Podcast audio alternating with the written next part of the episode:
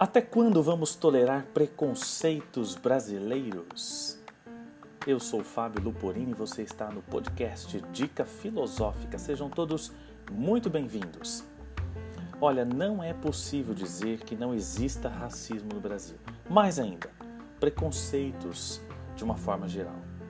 Da mesma forma que não se pode dissociá-los da estrutura sobre e pela qual foi construído cristalizado e enraizado o próprio DNA brasileiro. Pior ainda, tem cada vez mais saído do armário nesses tempos tristes e malucos que nós estamos vivendo, nos quais virou moda dizer o que se pensa sem considerar o respeito pelo outro. O filósofo político Norberto Bobbio tem uma explicação para isso.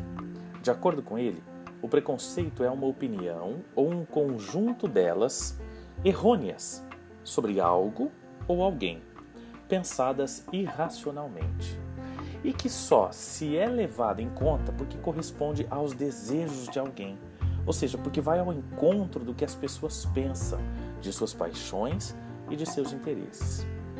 É muito forte dizer isso, sobretudo porque nos leva a perceber que há muitas pessoas que de fato pensam e acreditam nos preconceitos que vomitam por aí. Muitos se escondem sob o hoje conhecido mito da democracia racial, até há pouco tempo e ainda em grande parte crível no país.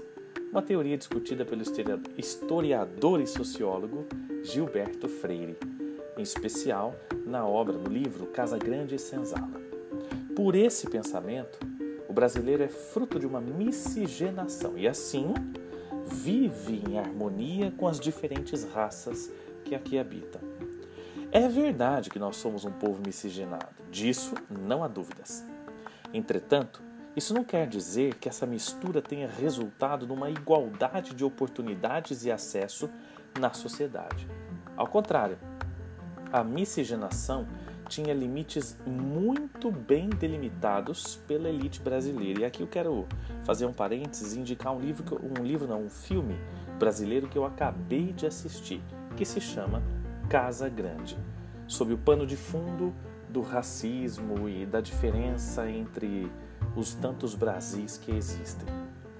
Gilberto Freire, inclusive, não nega que tenha havido violência e desigualdade nesse processo de construção do brasileiro.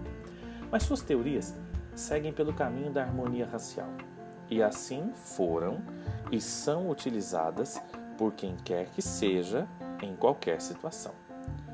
Por outro lado, o pensador brasileiro Sérgio Buarque de Holanda enxerga o brasileiro como amável, dócil, gentil.